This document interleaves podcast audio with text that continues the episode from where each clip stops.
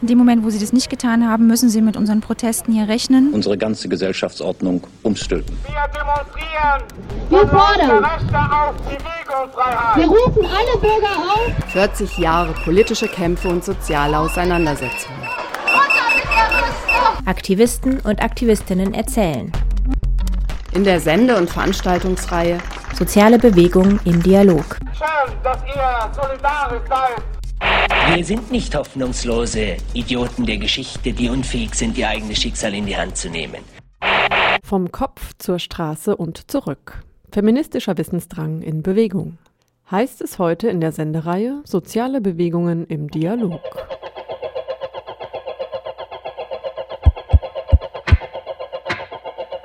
Auch schon die erste Frauenbewegung Mitte des 19. Jahrhunderts hatte ihre Theoretikerinnen. Forderungen wie das Recht auf Bildung, politische Partizipation und Erwerbsarbeit fußten auf theoretischen Überlegungen. Legitimation und Notwendigkeit mussten stets neu bewiesen werden. Frauen organisierten sich und begannen, Öffentlichkeit für ihre Forderungen herzustellen. Sie entwickelten aber auch verschiedene Interpretationen der sogenannten Frauenfrage, die auch zu unterschiedlichen politischen Positionierungen führten.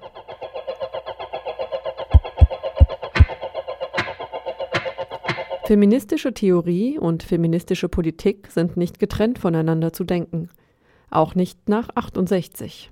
Deshalb fragen wir in dieser Sendung, wie haben theoretische Auseinandersetzungen feministische Praxis in den vergangenen vier Jahrzehnten beeinflusst und was fließt von der Straße zurück in die Papers? Wie kann Frau ihre Erkenntnisse in Taten und ihre Taten in Erkenntnisse umsetzen? Fragte die Wüste Alma, Initiative für feministischen Wissensdurst und Tatendrang 1989. Die Frage treibt Feministinnen bis heute um, die sich zwischen der Uni und der Bewegung bewegen. Drei Frauen an der Schnittstelle zwischen feministischer Theorie und Praxis haben sich über offene und geschlossene Türen zwischen diesen beiden Sphären unterhalten. Kann Bildung feministisch sein? Muss sie es sogar? Was macht Bildung feministisch und wie lässt sie sich institutionalisieren? 1977 entsteht in Freiburg eine der ersten feministischen Erwachsenenbildungseinrichtungen der BRD. Zwei der Gründerinnen erinnern sich. Und was passiert, wenn Judith Butler auf Luz Irrigarei trifft, Differenz auf Konstruktion, Identitätspolitik auf Machtanalyse, Universalismus auf unzählige Universalitäten. Und das in einer Debatte, wo es um sexualisierte Gewalt in heterosexuellen Beziehungen in der linken Szene geht. Ein Rückblick auf eine heiße Debatte in den 90er Jahren.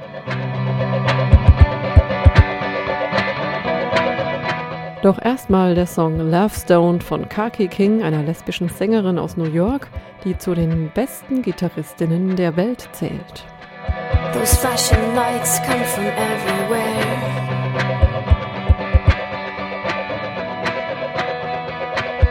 The way they hit it, I just stop and stare.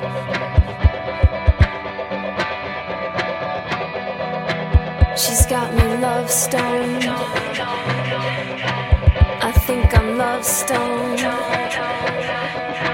She's got me love stoned. I think that she knows. Think that she knows. Oh, oh.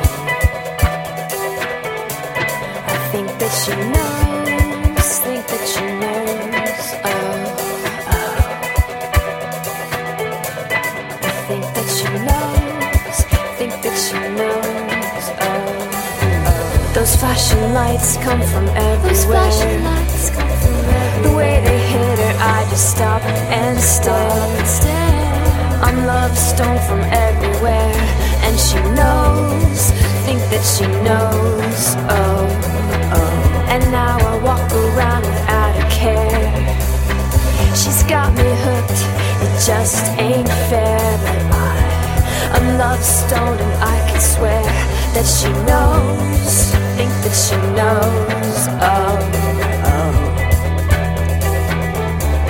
I think that she knows think that she knows. Oh, oh. I think that she knows. I think that she knows. Oh.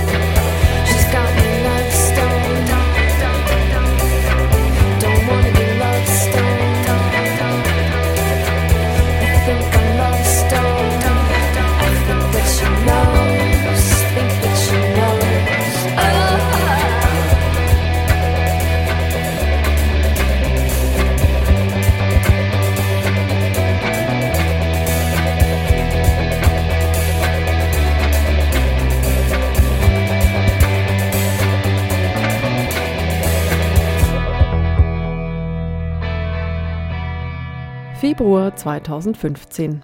Ein Symposium untersucht das Verhältnis der Geschlechterforschung zu institutionalisierter Gleichstellungsarbeit und nicht institutionalisierten feministischen und queeren Politiken. Oktober 2014 im Umsonstladen des besetzten Hauses G19 treffen sich Menschen bei Kerzenschein, um feministische Texte zu lesen und darüber gemeinsam Hierarchien, Geschlechternormen und Privilegien in unserem eigenen Leben ausfindig zu machen und in Frage zu stellen. Juli 1989. Eine Initiative von Frauen, die sich sowohl an der Uni als auch in der Frauenbewegung verortet, fragt, warum braucht politisches Engagement die Theorie? Was macht die Wissenschaft so eminent politisch? Wie kann Frau ihre Erkenntnisse in Taten und ihre Taten in Erkenntnisse umsetzen? Das Verhältnis von Universität zu Bewegungsräumen, von theoretischer zu persönlicher Auseinandersetzung, von akademischen Diskursen zu Politik. Damit haben sich Feministinnen aus allen drei Initiativen in verschiedenen Zeiten und an unterschiedlichen Orten beschäftigt. In der Wüsten Alma, der Initiative für feministischen Wissensdurst und Tatendrang, der AG Gender und im anarcha-feministischen Lesekreis Scheherazade. Bei uns im Studio haben sie gemeinsam über diese Fragen diskutiert. Ja, ich begrüße hier im Studio Caro Heckemeyer. Sie ist heute hier für die AG Gender, einer interdisziplinären Arbeitsgruppe zur Frauen- und Geschlechterforschung an der Uni Freiburg. Sie selbst promoviert über die heteronormative Logik des Sports. Caro ist nicht nur Geschlechterforscherin, sondern in verschiedenen feministischen Bewegungskontexten aktiv und zurzeit vor allem im feministischen Zentrum. Dann ähm, Nena Helferich. Sie ist Professorin an der Evangelischen Hochschule Freiburg und leitet das sozialwissenschaftliche Frauenforschungsinstitut Sophie F. Sie hat insbesondere im Bereich der Familiensoziologie geforscht ähm, seit den 70er Jahren war sie aktiv in der Frauenbewegung an der Uni, aber vor allem auch außerhalb der Uni. Und heute ist sie da für die Wüste Alma, der Initiative für feministischen Wissensdurst und Tatendrang, die 1989 gegründet wurde. Und wie lange ging die eigentlich? Bis 93 sowas? 92, 93? Genau, 19, äh, 1990 genau. hier haben wir. 91, 92 gibt es auch noch, habe ich noch genau. gefunden. Ja, ja. Und ihr habt vor allem so an der Schnittstelle zwischen feministischer Theorie und Praxis versucht zu wirken. Mhm. Und dann ähm, Annika Gemlau. Sie studiert interdisziplinäre Anthropologie im Master an der Uni Freiburg und hat letztes Jahr ähm, mit anderen zusammen den anarcha-feministischen Lesekreis Scheherazad initiiert. Der Lesekreis möchte einen Raum bieten, um Einflüsse des Patriarchats auf persönlicher Ebene zu entlernen. Mhm. Sie sieht sich nicht als Aktivistin, fühlt sich aber mit feministischen Ideen verbunden und von ihnen geprägt. Ja, wir werden uns ja jetzt mit feministischem Wissen beschäftigen. Und ähm, die Uni ist ja irgendwie ein wesentlicher Ort von Wissensproduktion und inzwischen auch von feministischer Wissensproduktion, allerdings noch nicht besonders lang. Und dass das jetzt so ist, war jetzt auch nicht die Entscheidung irgendeines emanzipierten Rektors. ähm, Nina, du hast Ende oder du hast in den 70er Jahren in Freiburg Soziologie mhm. studiert. Ähm, wie sah das damals aus mit Geschlechterthemen in der Lehre? Ähm, die gab es natürlich nicht, das ist klar. Ähm, es gab aber eine sehr aktive Gruppe von Frauen, auch aus dem Frauenzentrum damals, die, äh, ein, die die ersten Seminare selbst organisiert hatten. Und dann ging es immer um die Frage, wird das anerkannt und kann man da auch einen Leistungsnachweis machen? Es gab 89, gab es irgendwie so einen Studiekongress, einen mehrtägigen. Ähm, und da gab es einen Tag auch zu feministischer Wissenschaftskritik, das Geschlecht der Gedanken mhm. hieß es. War das so der Start auch von so einer organisierten Sicht hier in Freiburg auf wie, was ist eigentlich die feministische Perspektive in der Wissenschaft? Nein, das, das, das muss man sich anders vorstellen. Ähm, es gab das Frauenzentrum, das war eng verbunden auch mit der Anti-Wil-Bewegung, ähm, also Anti-AKW-Bewegung. Ähm, und von da aus ging ganz viel in verschiedene Bereiche rein. Aber es war, es war etwas, was von unten kam. Also Frage von Organisation stellte sich in dem Sinne gar nicht so. Und dann gab es einfach Frauen, die sich zusammengesetzt haben, so wie du das sagst. Ja? Wir beide setzen uns zusammen und wir gründen was. Die Frauen, die dann gesagt haben, wir wollen das an der Uni machen, das waren Unifrauen, die waren im Frauenzentrum und die haben gesagt, das Frauenzentrum ist eins, wir wollen etwas von dem Frauenzentrum auch an der Uni haben. Du sprichst jetzt schon ganz viel so eben diese Bewegung und Uni, also zwei Pole an, die auch mhm. stark miteinander verbunden waren. Da kommen wir später auch noch mal drauf zu sprechen. Caro, du bist Geschlechterforscherin. Ähm, die AG Gender trifft sich im Zentrum für Anthropologie und Gender Studies. Es gibt jetzt auch einen Studiengang Gender Studies. Ähm, ist ein feministischer Blickwinkel heute an der Uni eine Selbstverständlichkeit? Also von Selbstverständlichkeit kann man weder im Hinblick auf das sprechen, was wir Frauen- und Geschlechterforschung nennen. Und ich würde sagen, erst recht nicht mit Blick auf das, was wir vielleicht eine feministische Wissenschaft nennen. Und ähm, ich habe gerade gedacht, bei dem, was du erzählt hast, Nina, also, dass ich diese AG Gender auf eine Art ist, die vielleicht noch mittlerweile mehr verwoben in diesen Uni-Strukturen. Mhm. Ähm, mhm. Jenseits dessen ist es auch eine Initiative von ähm, Menschen gewesen, die irgendwie mit Frauen- und Geschlechterforschung, mit feministischer Theorie was am Hut haben, die da engagiert sind, die, da ein Interesse haben und die gesagt haben, jenseits ähm, eines, eines formalisierten Masterstudiengangs gibt es einfach kaum Möglichkeiten, sich auszutauschen. Und ähm, deshalb war unsere Initiative an irgendeinem Punkt, das war schon 2010, mhm. irgendwann zu sagen, okay, wir brauchen irgendwie noch etwas, wir brauchen noch einen Raum, wo wir eben auch interdisziplinär, das heißt mhm. aus diesen unterschiedlichen Fachbereichen mhm. zusammenkommen können, um, ich sage es jetzt mal ganz platt, auch gemeinsam irgendwie stark zu sein und sich gegenseitig zu supporten. So, das war so, deswegen habe ich irgendwie das Gefühl, mhm, genau. da, da, verbindet, ja, ja. da verbindet ja. uns eigentlich noch total viel. So.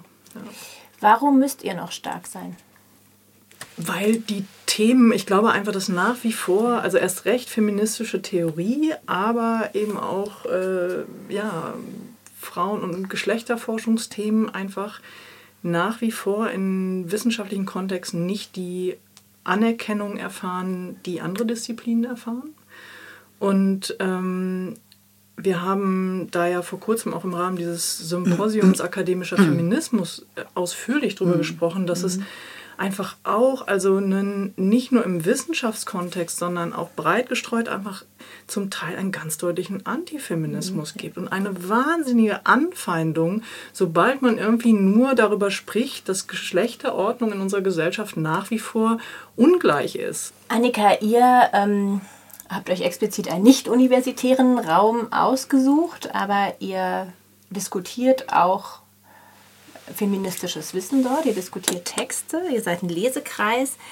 Ähm, interessant fand ich, dass ihr auf Deutsch und Englisch diskutiert, ganz explizit. Auch die Website ist erst auf Englisch und ihr habt ganz groß geschrieben, auch irgendwie, ihr wollt zugangsoffen sein. Also ihr wollt möglichst viele Leute irgendwie auch diesen Zugang möglich machen zu diesem Lesekreis. Was kommen denn da so für Leute und was wollen die da eigentlich? Ja. Es kommen schon viele Studierende, ähm, Bachelor, Master, unterschiedlich, aber auch äh, Handwerker, Arbeitende, Altersgruppen sind auch mal so, mal so. Klar, die meisten sind, sag ich mal, in den 20er Jahren ungefähr, aber das, das heißt nichts. Also es ist wirklich offen und ich freue mich auch immer, dass einige Männer sich trauen. Also es ist äh, total bereichernd. Mhm. Und vor allem auch ähm, wirklich viele ausländische Studierende. Aus mhm. Indien haben wir eine Frau, aus äh, China. Mhm. Und was da nochmal dann zu einem feministischen Diskurs hinzukommt, das ist unglaublich, weil dadurch ist mir oder uns auch erst bewusst geworden, was wir auch für eine privilegierte Position immer noch in unserem äh, westlichen Feminismus haben mhm. und wie schwierig es auch ist, äh, da verallgemeinern für alle Frauen beispielsweise zu reden. Mhm. Einfach, dass da nochmal ganz viel sensibilisiert worden ist. Ja. Gibt es so eine feministische Basis oder sowas? Also irgendwas, was euch. Gibt es irgendein Kit? Vielleicht einfach äh, das Bedürfnis, dass irgendwas nicht stimmt oder dass mhm. irgendwie Redebedarf besteht, vielleicht als ganz grundlegende Basis. Heterogenität spielt auf jeden Fall auch in der AG Gender eine Rolle, auf eine ganz andere Art und Weise, aber ihr kommt aus den unterschiedlichsten Fachbereichen. Mhm. Und Interdisziplinarität ist ja auch für euch eigentlich das zentrale Thema. Kannst du ein bisschen beschreiben, was, warum ist das für euch so wichtig oder was, was besprecht ihr da eigentlich? In allen Fachbereichen irgendwie haben zu Beginn vielleicht ausschließlich Frauen, dann aber auch einfach äh, äh, ne, Frauen, Lesben, Trans, Interpersonen irgendwann gemerkt, okay, Geschlechterthemen sind relevant in den unterschiedlichsten Disziplinen. Und die Geschlechterforschung, die Frauen- und Geschlechterforschung hat sich, glaube ich, akademisch dann auch einfach immer als eine interdisziplinäre Angelegenheit verstanden. Und das, was für uns alle eigentlich die Herausforderung ist, ist diese Interdisziplinarität auch in unserer Arbeit einfach mitzudenken. Vielleicht kann ich es einfach wirklich plastisch an dem verdeutlichen, äh, was ich mache. Ich mhm. habe Sportwissenschaften und Französisch auf Lehramt studiert und habe mich irgendwann für die Sportsoziologie interessiert und bin dann irgendwann hier in der Soziologie gelandet zur Promotion und schreibe da eine geschlechtertheoretische Arbeit und da laufen jetzt, also da laufen so viele unterschiedliche Disziplinen und deren, deren Vorstellungen von Wissenschaft rein und dann immer wieder an unterschiedlichen Orten eigentlich zu verdeutlichen, was ich da mache und wie ich das mache, das ist gar nicht so leicht. Also wir kommen auch hinterher vielleicht nochmal so zur Interdisziplinarität. Das hat ja auf jeden Fall bei euch, glaube ich, auch eine Rolle gespielt. Ja. Mhm. Ähm, aber vielleicht, weil die Wüste Alma war jetzt bisher noch äh, gar nicht Thema, ja. vielleicht erstmal der erste Teil des Namens Wüste Alma. Was soll das sein? Ja, das ist natürlich ein, ein Wortspiel, ja, weil Alma ist natürlich Alma Mater. Ne? Mhm. Ja, das ist sozusagen, das war so ein, so ein Kennzeichen, dass wir, glaube ich, von äh, gar nicht mal institutionell, sondern eher von, ah, wie könnte man sagen, von, von einer Universität als, als einem möglichen Ort von Erkenntnisinteresse. Ne? Mhm äh, ausgegangen sind, alle, glaube ich. Wüste ist natürlich, Wüste könnte man auch anders sein. Also wir haben dann nicht die Alma Mater, sondern wir haben die Wüste Alma. Ne? Und die Wüste Alma ist vielleicht dann keine freundliche Alma. ähm, Wüste könnte aber auch heißen, dass man sozusagen sich in einem Lebensumfeld befindet, was nicht besonders viel Labsal bereitet. also wie die Wüste Gobi, ja? Ne? die Wüste Alma. Ähm, und der Untertitel ist ja aber wichtig. Ne? Das ist die Initiative für feministischen Wissensdurst und Tatendrang. Ne? Und dann haben wir noch die Wüste und haben den Wissensdurst, ne? also den Durst. Ne? Und ähm, das hat, glaube ich, die Wüste Alma auch ausgezeichnet. Wüste Alma hat den hat im Prinzip die Idee einer feministischen Volkshochschule gehabt. Ne? Also nämlich raus aus der Universität. Ne? Wir haben die Veranstaltung haben wir hier auf dem Greta-Gelände gemacht. Wir haben eine Veranstaltung im Haus der Jugend. Ne, Haus der Jugend war das Haus der Ja, ich glaube im Haus der Jugend haben wir eine Veranstaltung gemacht. Das heißt aus, explizit außerhalb der Universität. Ne? Mhm. Und äh, wollten eigentlich diesen Gedanken und diese Überlegungen und diese Diskurse, diese Weiterentwicklung, wollten wir explizit aus der Universität heraustragen. Ich habe ein Flugblatt gefunden, das ist nicht von euch, aber ähm, das sind zwei Jahre früher von den autonomen Frauen und die beklagen vehement die Theorielosigkeit der Bewegung. Habt ihr das mhm. auch so empfunden? Ein bisschen dahinter steht schon, dass, ähm, dass das politische Engagement an manchen Stellen verknüpft werden sollte mit theoretischen Überlegungen, aber dass auch äh, eine, eine zum Beispiel eine Erkenntnistheorie oder sowas praktische Konsequenzen hat. Ne? Also, und dann haben wir ganz viele moderne Stichworte, haben wir dann haben wir zum Beispiel Internationalismus ne, als Thema, ähm, Reproduktionsmedizin, ne, diese klassische damals anfangende Diskussion, ja, wo stehen denn die Frauen eigentlich, ja, als Hand, die Handlungsanteile von Frauen, ne, diese Klasse, mhm. die, diese Opfer, Täter, Täterinnen-Diskussion, Frauen im Nationalsozialismus. Ne? Und diese ganzen Themen, haben wir gesagt, die sind genau so eine Schnittstelle zwischen Theorie und Praxis. Was ja auch, oder was, was ich jedenfalls den Eindruck hatte, was äh, all eure Veranstaltungen verbunden hat, war, dass ihr auch ähm, versucht habt, so das gängige Bild von Weiblichkeit ja. mhm. anzugreifen, würde ich mal sagen. Mhm. ähm, und eben in all euren Veranstaltungen tauchen eben Frauen nicht nur äh, klassisch in ihrer Rolle als Unterdrückte auf, sondern eben zum Beispiel als ja. Täterin mhm. im, in der NS-Zeit. Wie gerne wurde das denn eigentlich so aufgenommen in der Bewegung? Die, die theoretischen Entwicklungen haben ja auch Stufen durchgemacht, wissen wir ja alles. Ne? Ähm, äh, und natürlich stand am Anfang sowas wie so eine Konstruktion von Frauenbewegung als mhm. Frau. Ne? Und dann ist die Frau, ist, äh, sie kommt nicht zur Sprache, sie wird unsichtbar gemacht, ähm, sie leidet unter Gewalt, sie kann nicht über ihren Körper bestimmen und und und. Ne? Und das war, glaube ich, auch eine Zeit, und das haben, das das war, glaube ich, auch so ein bisschen diese Sprengkraft. Und man gesagt, jetzt, wir, wir, wir schauen uns das mal an. Wir diskutieren mal, was ist denn das eigentlich für eine Konstruktion? Äh, und was wird da auch ausgeblendet, wenn wir so eine Konstruktion von Frauen haben? Vielleicht nochmal, ihr habt, wenn man das jetzt mal so zuspitzen würde, ja die Frauenbewegung ihres unterdrückten Subjekts, was so der, der Hauptgegenstand ihres Protestes war, beraubt.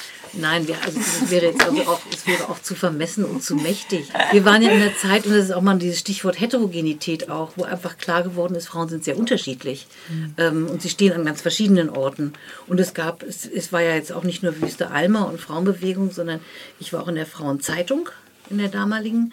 Und wir haben äh, heftige Kämpfe auch untereinander gehabt, ähm, wo wer steht. Und die Lesben und die Heteras und die äh, eher, wir haben uns abgearbeitet an so, würden heute sagen, essentialistischen Positionen und und und und. Ne? und also, aber es war eine Zeit, wo einfach ganz viel dann aufgefächert ist und ausdifferenziert wurde und das hat uns beschäftigt. Also auch neue Dinge zu sehen, wenn man auf, das hieß dann eben immer noch Frauen, ja, aber wenn man darauf guckt, neue Dinge zu sehen.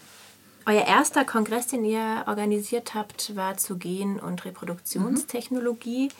Und irgendwie finde ich, kann man in diesem Kongress auch irgendwie schon ganz schön viel ablesen. Also zum einen war es natürlich auch voll mhm. das Bewegungsthema. Ja. Mhm. Und also dieses Programm ist zum mhm. einen interdisziplinär, also das wird ja. von ganz mhm. verschiedenen Perspektiven auf das ja. Thema mhm. geguckt. Und zum anderen haben aber auch Frauen aus verschiedensten Kontexten dazu ja. beigetragen. Mhm. Kannst du das noch mal ein bisschen erklären, wie das, ja, wie so ein Programm damals zustande kam? Wir haben uns zusammengesetzt, ja, und haben haben überlegt. Und da wir auch untereinander sehr unterschiedlich waren, sind uns sehr unterschiedliche Sachen eingefallen. Und dann haben wir das ausdiskutiert und es wurde auch nicht jeder Vorschlag angenommen. Ja? Und ähm, ja, und dann dann ist eben auch diese Vielfalt, die wir in der Gruppe hatten, ist auch dann im Programm aufgetaucht. Ne? Also und so ein bisschen diese Frage auch, die du jetzt der Annika gestellt hast. Ne? Was war der Kit? Ich glaube, der Kit war ähm, die Lust am Denken, die Lust am, ähm, am Weiterdenken von dem, was Feminismus sein kann.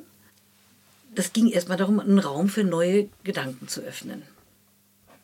Und wir haben, aber ich glaube jetzt zum Unterschied, ähm, Annika, wir hätten nicht gesagt ähm, Redebedarf, sondern wir hätten gedacht, wir hätten gesagt Erkenntnisinteresse. Mhm. Ne? Was aber vielleicht schon dicht beieinander liegt. Mhm. Ne? Ja. Mhm. ja, vielleicht der Unterschied.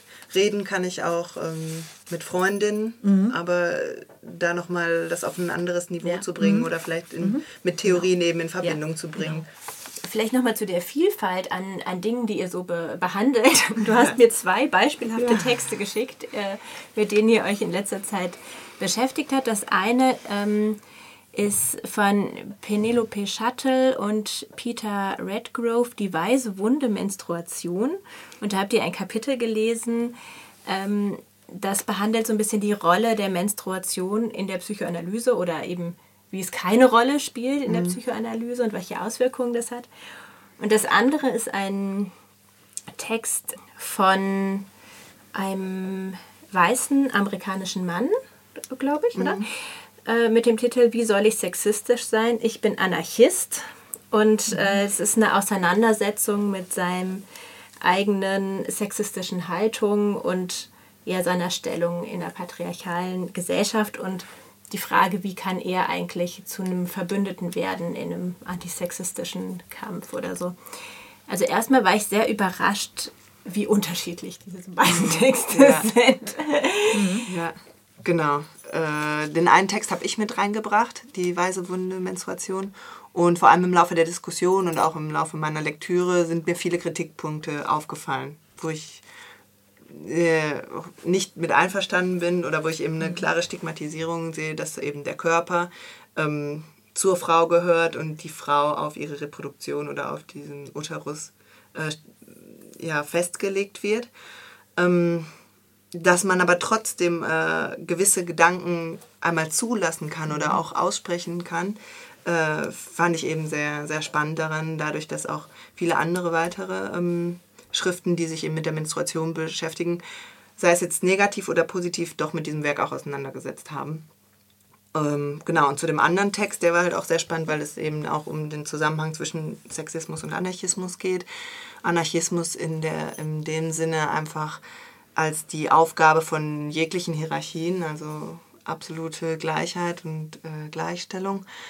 Ähm, und dass auch dort trotzdem noch, selbst äh, wo man sich als Anarchist bezeichnen mag, eben ganz viele Privilegien ähm, latent eine Rolle spielen und wie schwierig es ist, auch sich davon frei zu machen. Und eben auch in der Hinsicht, was für mich halt relevant ist, mhm. ähm, auch ich hab, genieße ganz viele Privilegien und diese Ungleichheit, ich, äh, Ungleichheit thematisieren, aufheben, obwohl ich in einer privilegierten Position bin. Das war, war auch sehr spannend. Ich habe das, in, als ich dich vorgestellt habe, gesagt, ihr möchtet gerne äh, zu einem Prozess des Entlernens mhm. beitragen. Und ich finde auch, dass dieser Text, äh, Wieso soll ich sexistisch sein, ist eine sehr persönliche Auseinandersetzung auf eine Art auch ähm, damit. Kannst du noch vielleicht ein bisschen beschreiben, was dieser Prozess des Entlernens und das Textelesen, wie das eigentlich in Zusammenhang steht? Mhm. Ja, ich glaube, das hat sehr viel mit unserer Praxis, die wir anstreben, zu tun. Dadurch, dass es nicht nur darum geht, äh, Zustände zu kritisieren oder eben das auszulagern auf Täter, sei es Männer oder das Patriarchat, sondern eben auch festzustellen, wie sehr wir selber vom Patriarchat oder von patriarchalen Denkstrukturen durchdrungen sind. In der Hinsicht ist es vielleicht schon ein sehr selbstkritischer ähm, Gedanke und einfach der Anspruch, okay, ich habe auch bei mir ganz viel Arbeit und ich kann es nicht eben nur immer auf Täter abschieben. Caro, ihr habt ähm, auch so ein bisschen zwei, äh, zwei Schwerpunkte in der Agenda. Zum einen ähm, macht ihr Workshops für euch selbst sozusagen und zum anderen aber auch öffentliche Veranstaltungen. Mhm. Ähm, wie ergänzen diese beiden oder wie befruchten diese beiden Teile sich? Das eine ist so dieses, und ich glaube, das ist so ein bisschen der Link zu euch beiden, Nena und Annika, dass, ähm, dass es diesen Austausch braucht. Zum einen einen inhaltlichen Austausch ähm, im Hinblick auf das gemeinsame sich abarbeiten an Theorien, an Gedanken, an feministischem Wissen. Ich glaube auch, ja, zu einem gewissen Grad auch eine, ne, ein gemeinsames Erkenntnisinteresse. Mhm ähm, einen, also das auf so einer Ebene von Theorie, äh, Workshops aber auch um, und ich glaube, das ist eigentlich so das, was vielleicht bei uns zu einem gewissen Grad der Kit ist. Es geht in dieser AG Gender nicht darum, dass wir nun irgendwie gegenseitig also dass wir irgendwie versuchen, unsere Karrieren an der Uni zu pimpen oder so. Also, sondern, sondern es geht erstmal einfach darum, dass uns diese Inhalte, mit denen wir und an denen wir arbeiten, immens wichtig sind und dass wir uns damit ganz oft in einer marginalisierten Position bewegen mhm. an der Uni und da einen Kontext zu haben, wo wir merken, wir sind damit nicht alleine. Ähm, ein zweiter Punkt ist sicherlich genau diese Diskussion, diese Fragen, die wir haben, nach außen zu tragen und das hat natürlich, also das hat zugegebenerweise bisher eigentlich immer eher so einen ja, so ein Zielpublikum gehabt, das schon auf eine Art universitätsnah war. Ich glaube aber, dass es äh, in der Agenda, es gibt einfach so viele, die immer auch, so wie ich im FZ, auch in anderen irgendwie aktivistischen Kontexten aktiv sind, ähm, sodass da auch ein grundsätzlich Interesse besteht, ähm, ja, über dieses, wie man immer so schön sagt, ne, Theorie und Praxis, sondern also eher, ich würde es ja eher fassen als so eine, so, so eine Verknüpfung von wissenschaftlichem oder akademischem Feminismus und einem aktivistischen Feminismus jenseits der Akademie irgendwie, mhm. da irgendwie eine Verknüpfung herzustellen. Ihr habt ja ähm, ein Symposium gemacht, mhm. eben zu akademischem Feminismus, wo es eben genau darum mhm. ging, wie kann außeruniversitäres Wissen und universitäres Wissen irgendwie zusammenkommen. es ist eben nicht, wie kann Theorie und Praxis zusammenkommen. Du hast das gerade jetzt auch schon angedeutet, mhm. dass du dich heftig gegen dieses Gegensatzpaar wehrst. Warum? Ah, was heißt, ich wehre mich heftig gegen dieses Gegensatzpaar? Ich glaube, das, das ist ein, vielleicht ein Gegensatzpaar, aber ich glaube, dass ich es immer schwierig finde, weil die Theorie immer an die Universität gebunden mhm. ist und an äh, die, äh, die hohe Bildung und äh, die Praxis, das ist irgendwie das, worauf diejenigen, die Wissenschaft machen, gucken, das untersuchen, beobachten und dann was dazu zu sagen haben. Und die, die da handeln in der Praxis, das sind quasi diejenigen, die so ein bisschen die ausführenden Mäuse sind. So. Also, das, und, und, also diese Vorstellung, ich, das ist jetzt natürlich sehr zugespitzt, aber wir haben da ja auch schon mal drüber gesprochen, Anna, dass es halt irgendwie immer so ein so ein, so ein hierarchisches Denken mit sich bringt. Und deswegen finde ich es eigentlich sehr produktiv und sinnvoll, erstmal davon zu sprechen, ja, wir haben eine, wir haben eine, eine Praxis, das ist die Wissenschaft und die produziert ein bestimmtes Wissen und es gibt eine, eine Praxis jenseits von Universität, beispielsweise in der Mädchen- und Jungenarbeit, in der Jugendarbeit allgemein, in äh, aktivistischen Kontexten. Auch da geht es die ganze Zeit um Wissen. So und wie haben dieses akademische Wissen, dieses akademische feministische Wissen mit dem feministischen Wissen jenseits der Akademie eigentlich, was haben die beiden miteinander zu tun? Oder wie sind die im Austausch? Weil sie sind im Austausch, glaube ich. Was, was würdest du dir idealerweise wünschen ähm, als Verhältnis zwischen diesen beiden? Rein utopisch. Ich genau. würde mir wünschen, dass das irgendwie eine Form von, von, von gleichwertiger Anerkennung ist, von irgendwie sich wertschätzen, äh, dass es eigentlich, ich stelle es mir idealerweise vor, wie so einen permanenten Fluss von Wissen, der, der einfach unstoppable ist. Du hast jetzt gerade schon eben tatsächlich das Wort Raum angesprochen und äh, eben, es gibt auch ja eben tatsächlich sowas wie einen physischen Raum, die Uni als Gebäude, das FZ als Gebäude und so weiter. Und du hattest es auch am Anfang schon gesagt, Nina, dass ihr ganz, ähm, euch sehr explizit dafür entschieden habt, eure Veranstaltungen eben nicht an der Uni mhm. zu machen. Annika, ihr trefft euch in der Gartenstraße, einem besetzten Haus äh, in der Innenstadt. Ähm, was hat das, was hat dieser physische Raum auch für eine Auswirkung auf das, was da diskutiert wird, auf die Menschen, die da kommen und so weiter?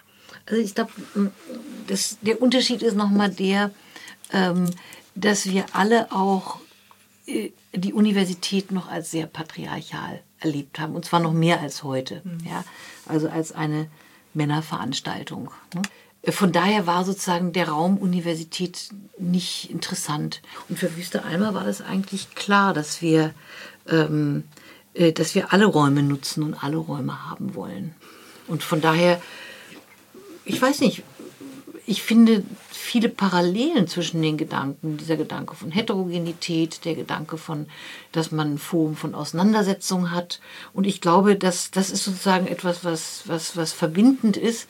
Und die Bedingungen, wo ich das mache, hängt dann halt sehr damit zusammen. Bin ich eine Frau, die an der Universität ihren, ihren Mittelpunkt hat? Und das ist, glaube ich, der, der Unterschied, wo verorte ich mich da. Ähm, und ich glaube, dieser Grundgedanke, Räume zu haben, sich Räume anzueignen, das ist eher sehr ähnlich. Was für einen Einfluss hat äh, der Ort Gartenstraße auf euch oder warum seid ihr eigentlich in der Gartenstraße? Also es war äh, auf jeden Fall ein Thema. Wir haben uns eben bei einem Plenum von der Gartenstraße getroffen und da hat Elise das angesprochen, ja, ich will diesen Lesekreis machen. Und viele, die eben damit assoziiert sind, haben auch bei dem Aufbau oder bei der mhm. Organisation, mhm. Vorbereitung mitgeholfen. Und dann haben wir natürlich diskutiert, wo gehen wir hin, fragen wir in der mhm. Uni was an. Mhm. Ähm, das wäre möglich mhm. gewesen. Ich denke nicht, dass es ein großes Problem gewesen wäre. Aber meine Idee von Studieren ist einfach auch äh, in der Uni Sachen zu lernen und die dann rauszutragen mhm. an andere Orte äh, und die mit Leuten zu teilen, die mhm. eben keinen direkten Kontakt haben, die nicht sagen würden, ah, ich gehe Freitagabend in die Uni, aber vielleicht mhm. eher, okay, ich ja. gehe da in mhm. dieses besetzte mhm. Haus. Mhm. Und ich glaube, dass, dass es nochmal ein anderes Publikum auch dadurch ja. ist. Ja, denke ich auch. Eine letzte Frage an euch alle. Was bedeutet jetzt für euch persönlich feministisches Wissen? Für mich ist es einfach, ähm, ja, er Erklärungsversuche sind es, äh, bedeutet es einmal. Und auch das Wissen dass, es, äh, dass ich nicht allein bin, dass es kein individuelles Problem ist, was ich vielleicht habe, sondern auch äh, ja, einen größeren gesellschaftlichen Kontext vielleicht hat. Und das fängt eben bei persönlich, ganz persönlichen Sachen an. Für mich ist, ist es ein Stück weit ein Synonym für etwas, was eigentlich dauerhaft sich, sich verändert und zum Denken anregt. Diese Fragen, diese grundlegenden Fragen von dem, wie Menschen miteinander leben, die sind für mich damit verbunden. Mir geht es darum, eigentlich gesellschaftliche Ordnung zu verstehen, eben Hierarchien zu verstehen und Feminismus, feministische Theorie ist für mich irgendwie wie so ein in seiner gesamten, in seinem gesamten Reichtum, also theoretisch und aktivistischem Reichtum irgendwie immer so ein Stein des Anstoßes gewesen und ich sehe aber Feminismus ganz eng verwoben, eben auch mit anderen sozialen Bewegungen. Wir danken für das Gespräch. Nena Helferich von der Wüsten Alma, Initiative für feministischen Wissensdurst und Tatendrang 1989 bis 1992.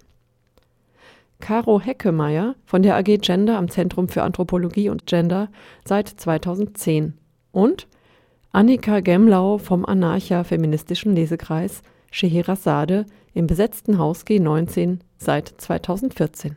You know Crazy Eddie? Crazy Eddie, who invented typical Girl? Who's buying out the new one run? Now there's another market blood. Typical Girl is typical Boy. Typical Girl gets typical Boy. Typical Boy, typical Girl, Typical Girl against Timber Boy. Typical Boy, typical Girl, Typical Girl, Timber Boy.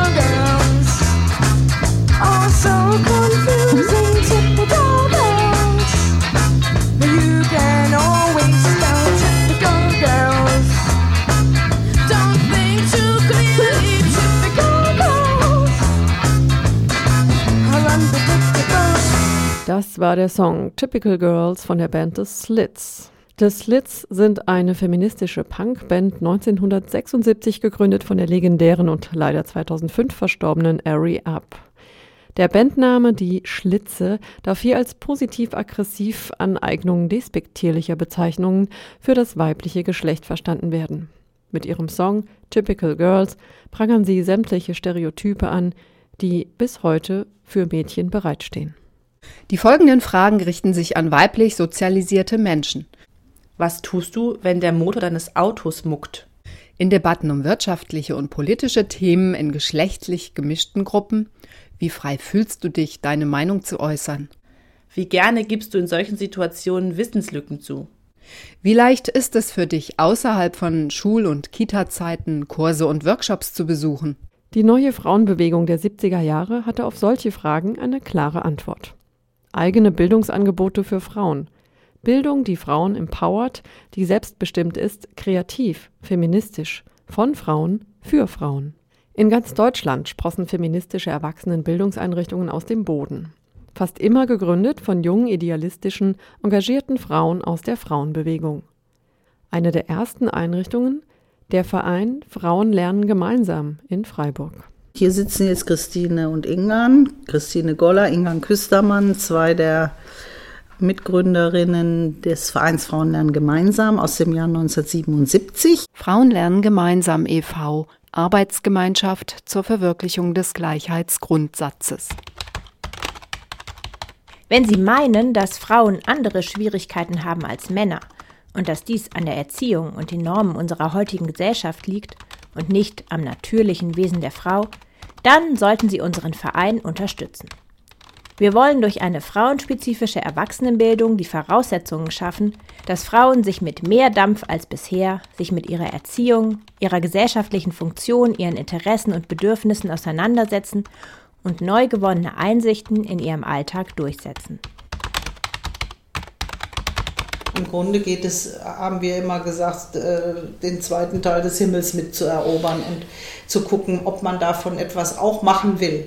Ingan Küstermann und Christine Goller haben gerade ihr 40-jähriges Freundschaftsjubiläum gefeiert. Damals, Mitte 20, frisch gebackene Pädagoginnen, hatten sie sich in der Freiburger Frauenbewegung kennengelernt. Heute haben sie sich in Ingans Berliner Küche getroffen, um sich an ihr erstes großes gemeinsames Projekt zu erinnern. Okay, los geht's. Feministische Erwachsenenbildung. Der Verein Frauen lernen gemeinsam stellt sich vor. Unsere Erfahrungen machten uns deutlich, dass die derzeitigen Institutionen, die Frauenbildung anbieten, das herkömmliche Frauenklischee der Frau eher festigen als in Frage stellen. Die Bildungsinhalte werden größtenteils durch Männer bestimmt und sind in den meisten Fällen auch für Männer gemacht. So zum Beispiel in der Freiburger Volkshochschule. Der damalige Leiter hatte kategorisch abgelehnt, ein, einzigen frauenspezifisches, ein einziges frauenspezifisches Angebot zu machen und hat gesagt, ihr Frauen stehen alle Volkshochschulkurse offen, womit er recht hatte, aber die Argumentation, dass eben die Dominanz in verschiedenen Bereichen wie Kfz-Kursen oder so dann doch so groß ist, dass die Frauen wieder nicht sich trauen, ihre Fragen zu stellen. Die hat er nicht so akzeptieren können. Aber wir waren nicht mehr bereit, eigentlich äh, uns in diese Auseinandersetzung zu begeben. Da haben wir sofort gesagt, dann machen wir das selber. So entschieden wir uns nach langen Diskussionen, die seit 1976 liefen, eine neue Art von Bildungsarbeit für Frauen zu machen – die möglichst unbelastet von institutionellen Einschränkungen ist. Aus der Erfahrung äh, in der Arbeit in der, im Frauenzentrum haben wir halt auch, ich nehme an, das hast du auch, die Erfahrung gemacht, was für Prozesse in Gang kommen können, die nicht von außen erstmal eingeengt, gesteuert oder so. Das waren wirklich sehr offene Prozesse, die unglaublich kreativ und und spannend waren für unsere naja, mögliche Berufsperspektive. Der Verein will Frauen stark machen, Frauen ermutigen, alles zu machen, was sie möchten.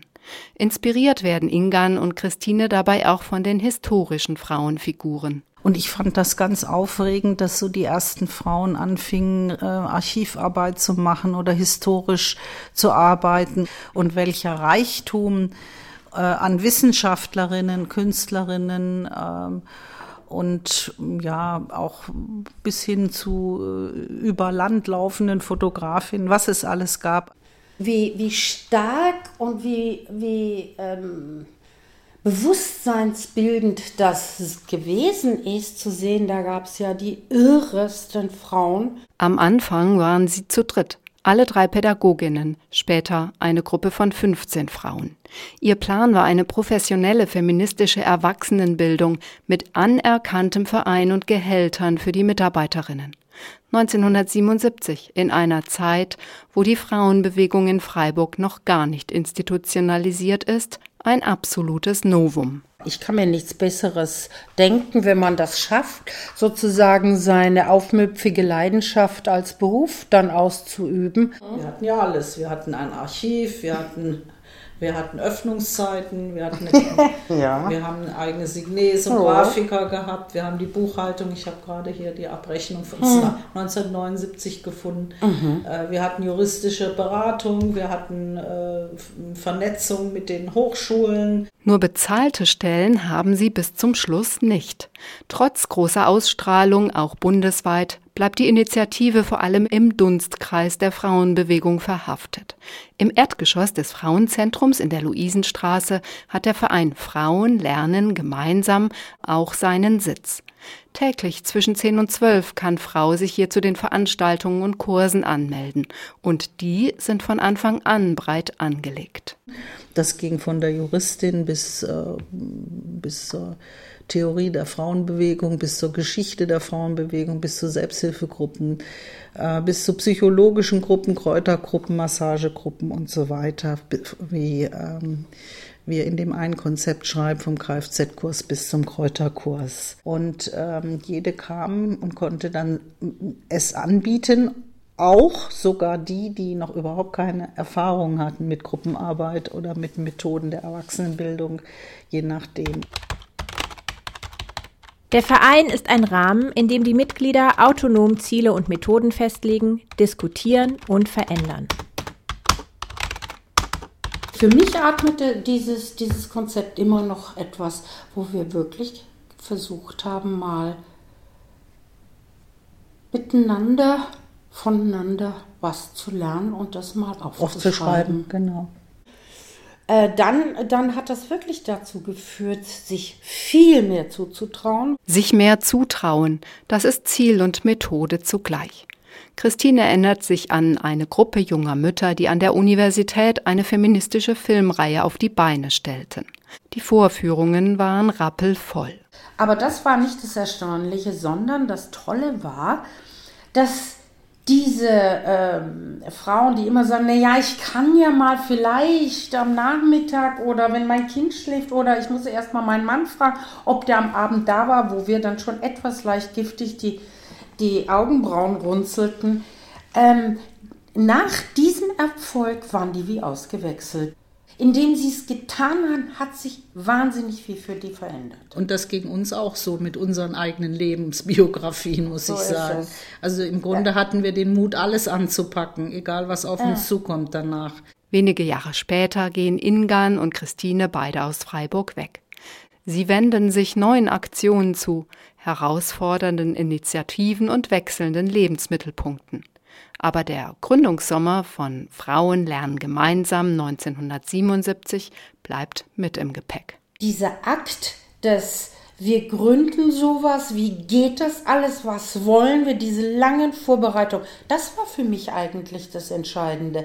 Frauen lernen, das war der emanzipatorische Prozess für die, die daran beteiligt waren. Frauen lernen gemeinsam wurde später von anderen Frauen weiter betrieben. 1984 löste sich der Verein auf. Einige wenige der feministischen Bildungseinrichtungen haben mit strukturellen und inhaltlichen Modifizierungen überlebt. So zum Beispiel das Frauenbildungs- und Tagungshaus Zülpich in Köln. Ihr hört Radio Dreigland auf der 102,3 Megahertz über feministischen Wissensdrang in Bewegung. Gleich geht's damit auch weiter, nämlich mit einer Debatte, in der vor 20 Jahren verschiedene feministische Diskurse aufeinanderprallten. Zuvor Hier Nas, ein Bandprojekt der Berliner Exilamerikanerin Catherine Fisher. Sie vertritt einen radikalen Pro-Sex-Queer-Feminismus und ist neben ihrer Musik auch fleißige Bloggerin und Performance-Künstlerin, dort unter dem Namen Mad Kate. Der Song Heat ist von ihrem 2013 erschienenen Debütalbum.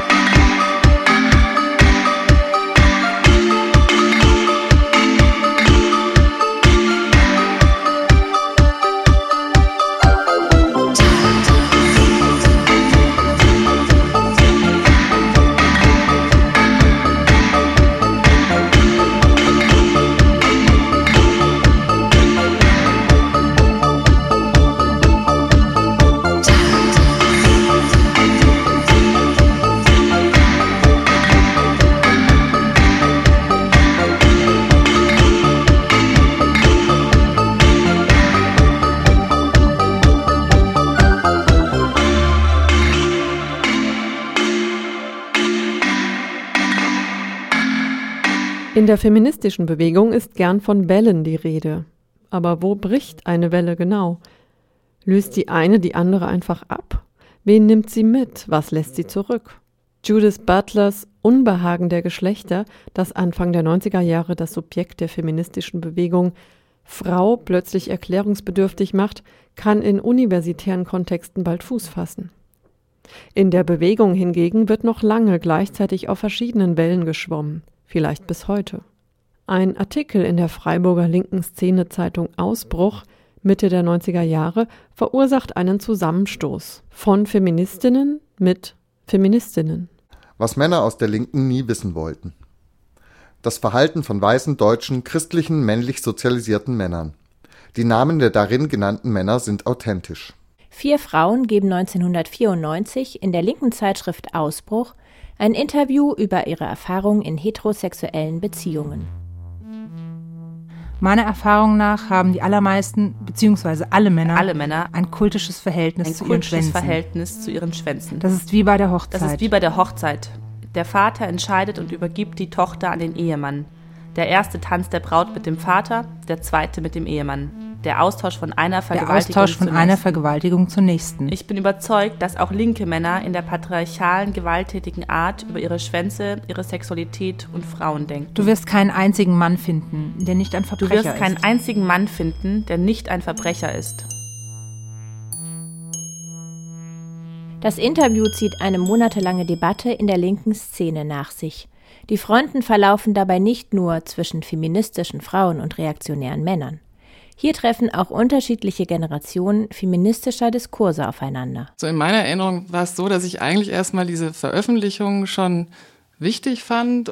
Also die Thematisierung halt von, von Geschlechtergewalt sozusagen in persönlichen Beziehungen, also von subtilen Formen von Gewalt, die sich halt über bestimmte Sexualpraktiken ausdrücken und so weiter. Aber dass ich trotzdem da auch schon die Art, wie das veröffentlicht wurde, ähm, ähm, ja, sehr identitär fand. Andrea Zurniden ist damals Teil eines geschlechtlich gemischten Redaktionsteams bei Radio Dreieckland, dem Freitagsinfo. Also wir hatten, wir haben irgendwie sowieso auch medientheoretisch viel diskutiert und aber auch ähm, ansonsten dekonstruktivistische Texte gelesen, haben Foucault gelesen. Ähm, ich hatte damals eine Lesegruppe zu Judith Butlers Unbehagen der Geschlechter und ähm, ja, und es ging uns, glaube ich, darum, dass wir sowohl sozusagen innerhalb der Szene als auch innerhalb der ganzen feministischen Geschlechterverhältnisse-Debatte eher so eine dekonstruktivistischere Position stark machen wollten. Ich erkläre hiermit, dass ich eine Frau bin und das schon seit 23 Jahren und ich bin stolz darauf. Ähm, als ob sozusagen daraus aus dem biologischen Geschlecht automatisch irgendwas folgen würde, also weil das eben auch so eine übliche Rhetorik war, zu sagen, ich als so und so habe ja automatisch die und die Position. Er ist nämlich schwul und eine Tunte, hat aber nie ein volles Coming-out gehabt. Er wollte auch oft in spitzen Nachthemden mit mir schlafen.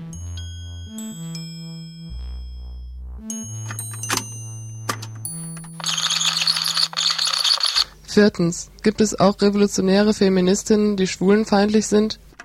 Also das war halt wieder so dieses Freund-Feind-Denken. Also entweder bist du halt ganz dafür oder ganz dagegen und es ist nicht möglich zu differenzieren. Also sozusagen, wenn du fe revolutionäre Feministin bist, dann bist du automatisch bei den Guten. Und es kann nicht sein, dass du dann selber auch schwulenfeindlich bist oder so. Ein Jahr nach Beginn der Debatte erscheint eine Ausgabe des Ausbruchs, die die gesammelten Erklärungen und Gegenerklärungen abdruckt. Auf über 60 Seiten. Dass eigentlich alle aufgefordert wurden, sich dazu zu verhalten. Also das war immer so, also alle sollten sich irgendwie erklären und sich und eine Haltung dazu haben. Ich möchte noch einmal eine Erklärung verlesen zu der Erklärung der Frauen gestern im Donnerstagsinfo über die Erklärung von Martin, dem Schwulen, im Donnerstagsinfo vor sechs Wochen und das Gespräch zwischen den Männern und Frauen vom Freitagsinfo, also uns, ebenfalls vor sechs Wochen über die Interviews von Lesben im Ausbruch über linke Männer und der gesamten Diskussion des Themas in der Linken in gemischten Zusammenhängen. Sie haben das Recht, jederzeit die Aussage zu verweigern. Ihre Erklärungen oder Aussagen können jederzeit auch gegen Sie verwendet werden. Also eigentlich so eine Praxis auch. Also dass man halt, also so, es gab dann auch tatsächlich Erklärungen, viele Erklärungen, die so formuliert waren. Also vom Männercafé gab es dann eben auch so eine sehr selbstbetroffenheitsmäßige Erklärung, die gesagt haben, ja, wir sind natürlich alle Teil der patriarchalen Strukturen, bla bla bla. Aber äh, wir versuchen ja auch daran zu arbeiten und so. Und ja, man muss sozusagen seinen, den eigenen Stand der auf der eigenen Selbstaufklärung oder so muss, muss man offenbaren. Wir werden Stellung beziehen zu den reaktionären Äußerungen, die es in der Sexualitätsszene zu Sexualität gibt. Ich weiß, dass ich, auch als Frau, nicht verhindert habe, dass Männer, mit denen ich zusammenarbeite, im Info über ihre Schwänze geredet haben. Der Beitrag ist für Teile der feministischen Szene ein Skandal. Eine Hörerin ruft noch in der Sendung an und empört sich mehr als eine Viertelstunde über diesen antifeministischen Beitrag. Ja, das ist halt spalterisch, dass eine Frau halt als erstes vorgeht und sagt, hier Feminismus ist scheiße. Das ist eine Provokation ohnesgleichen. Besonderen Anstoß erregt bei ihr der Aufruf zu einem Anti-Geschlechterkrieg. Wo ist der Geschlechterkrieg und wann ist er zu Ende? So langsam könnte ja eigentlich mal die Herrschaft von Menschen über Menschen aufgehoben werden. Wie wäre es mit einem Anti-Geschlechterkrieg? Wenn hier davon geredet wird, dass ein Anti-Geschlechterkrieg propagiert wird, dann heißt das, das geht auf Kosten von Frauen. Das ist irgendwie eine Art von Fundamentalismus, wie es in Palästina oder Algerien ist. Also ich glaube tatsächlich, dass, dass sie überhaupt nicht wusste, auf welche Debatten wir uns da beziehen. Also ich glaube, ja, das war tatsächlich so eine Zeit, wo man da, ähm, wo man komplett verschiedene Diskurse hatte. Also es gab tatsächlich einfach diesen Identitätsfeminismus, der sowas wie Judith Butler oder so überhaupt nicht wahrgenommen hat. Und, und wenn dann halt so verdreht hat, dass ganz klar war, das muss irgendwas komplett antirevolutionäres sein. Der Sex teilt uns damit heute die Welt ein, in Männer und Frauen, Lesben und Heteras, Verbrecher, Opfer und Täter. Er bestimmt Identität.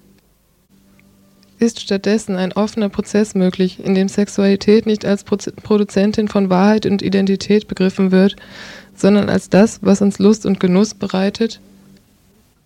Es geht darum, andere Formen von Lüsten, Beziehungen, Zusammenleben, Bindungen, Lieben, Intensitäten, ich sage nicht wiederzufinden, sondern schlicht und einfach zu fabrizieren.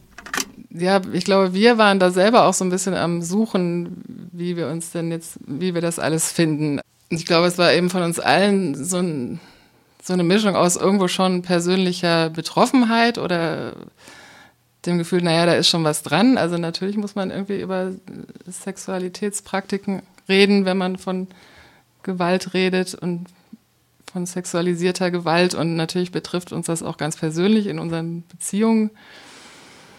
Und andererseits aber auch dem Gefühl, ja, aber so wie es hier läuft, kann es irgendwie auch nicht gehen. Und das von allen Seiten. Andrea Zurnieden erinnerte sich an die Debatte Mitte der 90er Jahre über die Interviews in der Zeitschrift Ausbruch. Was Männer in der Linken nie wissen wollten. Das war's. Nachhören und downloaden könnt ihr die Sendung auf unserer Website rdl.de slash soziale-bewegungen. Das nächste Mal hört ihr uns am Freitag, den 17. April um 19 Uhr. Da beschäftigen wir uns mit feministischen Initiativen, die immer wieder körperliche Integrität und reproduktive Rechte gegen staatliche Eingriffe, patriarchale gesellschaftliche Verhältnisse und persönliche Gewaltbeziehungen verteidigt haben